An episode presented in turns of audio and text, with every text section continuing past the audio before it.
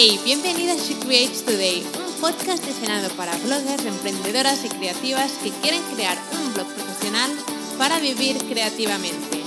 Soy Celi y después de dos años en el mundo de los blogs he aprendido tanto que quiero compartirlo contigo en este podcast. Cada miércoles tendrás un nuevo episodio con estrategias, marketing e inspiración que te ayudarán a crear tu increíble blog profesional. ¿Empezamos? Bienvenida a un nuevo episodio de She Creates Today. Estoy súper contenta que hayas decidido darle play a este episodio. Porque este episodio de hoy va a ser, em, bueno, básicamente en este episodio de hoy voy a explicarte cuatro cosas que tienes que hacer antes de terminar este año 2021 para que puedas empezar el 2022 de la mejor manera posible.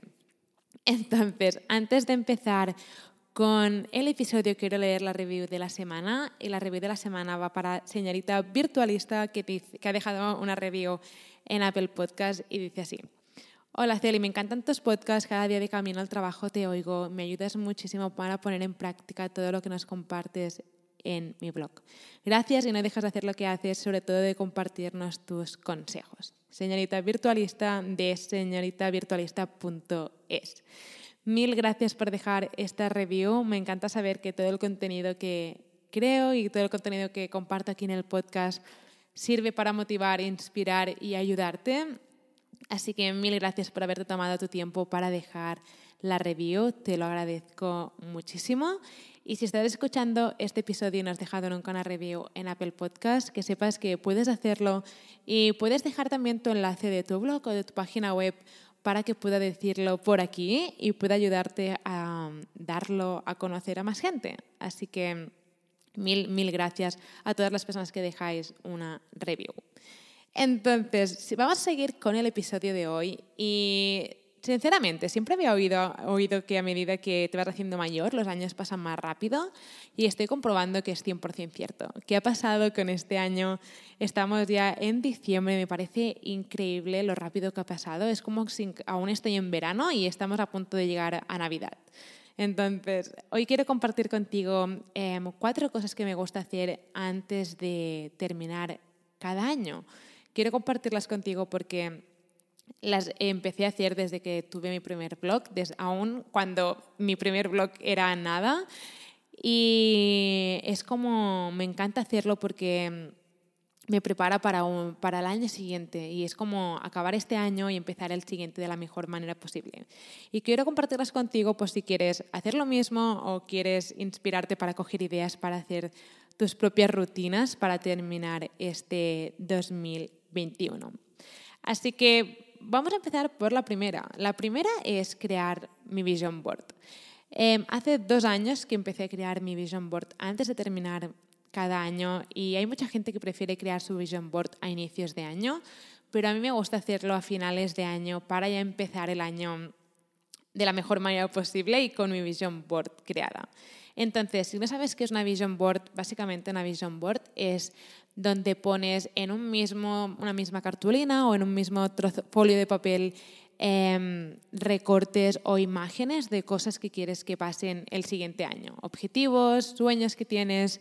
Y realmente hace unos días miraba mi vision board que creé para este año y hay muchas más cosas que se han hecho realidad, como regalarle un viaje a Marrakech a mi madre, ir con mi madre a Marrakech, ir a París, ir a pasar un mes a México y hacer un road trip por México mientras trabajo trabajaba con mi blog y con mi pareja. Así que evidentemente voy a hacer mi vision board este año y además me encanta hacerlo porque es como, vale, ¿qué quiero que, eh, ¿qué quiero que pase el año que viene? ¿Qué objetivos tengo? Y es como ponerlo todo en un trozo de papel, ¿no? Y lo tienes todo allí junto y puedes visualizarlo cada día. Y no sé, me encanta hacerlo y te recomiendo muchísimo que lo hagas para que puedas poner en un mismo lugar todas aquellas cosas que, quieren, que quieres que pasen el año que viene. Y no tienen que ser todas en relación a tu blog profesional, pueden ser, por ejemplo, a nivel personal a lo mejor hay algún viaje que quieres hacer, a lo mejor hay algo que quieres empezar, eh, algún hábito que quieres empezar a adoptar en tu vida. Por ejemplo, yo estoy segura que este año voy a poner en mi vision board que tengo que hacer deporte. Este año he hecho un poquísimo, poquísimo deporte y es algo que sé que tiene que cambiar. Así que en mi vision board estoy segura que voy a poner algo de deporte porque es una prioridad para mí para el año que viene. Así que evidentemente no hay una buena manera y mala manera de hacerlo. Cada uno tiene sus sueños, sus objetivos para el año siguiente. Así que pon lo que tú quieras. Tus sueños es tu vida, o sea que tus sueños y tu vida es tuya y de nadie más. Y tienes que poner aquello que tú quieras. Esto es muy importante. No tienes que poner lo que la gente espera o quiere de ti, sino lo que tú realmente quieras. Tienes que ser súper sincera con esto y decir, vale, esto es lo que quiero que pase o esto es lo que quiero y, nada, y, crearla. Así que eh, súper recomendable em, crear tu vision board antes de terminar este año. Después, la segunda cosa que me gusta hacer es elegir la palabra o frase del año. Una vez leí en un libro que decía algo de escoge tu palabra del año, tu frase del año y ponla en algún lugar donde puedas verla durante todo el año. Y eso es algo que me gustó mucho y pensé, wow, quiero hacerlo. Y, por ejemplo, si el año que viene es un año donde tú quieres lanzarte, quieres empezar a crear tu blog profesional, quieres salir al mundo, quieres salir de tu zona de confort y, hasta, estás harta de decir, vale, lo haré el año que viene, no acabas haciendo, haciéndolo nunca, a lo mejor tu palabra para el año que viene podría ser valiente. ¿Vale? O si ya tienes tu blog profesional y quieres seguir creciendo, eh, tu palabra podría ser crecer o si el año que viene es el año que quieres empezar a monetizar tu blog, podría ser monetizar, ¿vale? Puedes elegir la palabra que tú quieras, también puedes hacerlo con una frase. A lo mejor, a lo mejor hay alguna frase que dices, wow, esa frase me encanta, representa muy bien eh, mi situación y lo que quiero conseguir. También puedes poner una frase, así que puedes incluir la palabra o frase del año que elijas en tu vision board para tenerlo todo junto. Y eso es lo que voy a hacer yo. Así que, primero de todo, la vision board y segundo, la palabra o frase del año. Después, em, la tercera cosa que hago antes de terminar cada año es marcarme mis objetivos para el año que viene. ¿Vale? Al final de cada año es un muy buen momento para decir, vale, el año que viene, ¿qué objetivos tengo? ¿Qué objetivos me marqué este año qué ha funcionado, qué he cumplido, qué no, qué objetivos quiero marcarme para el 2022, ¿vale? Tus objetivos podrían ser, por ejemplo, en enero vender tu primer producto digital, en febrero, no sé, em, crear tu primer curso online, en, en marzo, em, no sé, conseguir tus primeras mm, mil visitas al día con tu blog, ¿vale? Pero es muy importante marcarte objetivos para que, porque los objetivos al final son como son como un GPS, yo lo veo así, es como un GPS que nos marca em, hacia la dirección de donde queremos ir y cuando me marco objetivos es como, vale, tengo este objetivo que tengo que hacer para cumplirlo y me ayuda muchísimo a... Cuando me marco objetivos me ayuda muchísimo realmente a, a expandirme, decir, vale, ¿qué tengo que hacer para cumplir este objetivo? Y entonces mi cerebro empieza ya a pensar, vale, tienes que hacer esto, podrías hacer lo otro, o este proyecto, o esta promoción. Así que márcate objetivos, es súper, súper importante. Y esto es algo que me gusta hacer, no a principios de año, sino que a finales de año, porque me gusta empezar el año como, vale, ya lo tengo todo preparado, vamos a por ello. Entonces, em, este es mi tercer tip, o sea, marcarte tus objetivos. Y mi último tip, la última cosa que me gusta hacer es hacer una valoración, ¿vale? qué ha funcionado este 2021 y qué no ha funcionado. Porque evidentemente hay cosas que han funcionado y cosas que no. Y es importante saber qué ha funcionado y qué no para que el año siguiente puedas mejorar, dejar atrás lo que no ha funcionado y hacer más de lo que sí que ha funcionado.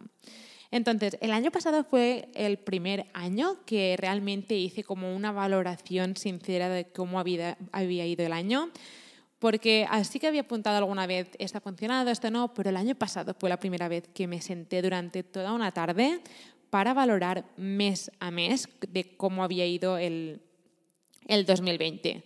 Así que básicamente lo que hice, me senté con una libreta y empecé a mirar el calendario que tenía de ese año y empecé a, revivir todo el año de todo lo que había hecho de promociones, emails, todo lo que había hecho y empecé a apuntar todo lo que había funcionado y todo lo que no. Lo intenté resumir todo en un trozo de papel, en plan, en enero esto funcionó, esto no. en febrero esto funcionó, esto no. Y eso lo hice con todos, con todos los meses. Entonces, ¿te va a llevar rato hacer esto? Sí, evidentemente, pero puedo prometerte que fue, fue increíble hacerlo porque cuando empecé este año sabía las cosas que tenía que hacer y las cosas que tenía que dejar atrás que no habían funcionado y que no quería seguir haciendo. Así que te recomiendo muchísimo, muchísimo que lo hagas. Entonces, por ejemplo, hay estrategias que implemento en mis promociones que a veces experimento y que a veces funcionan y a veces no funcionan.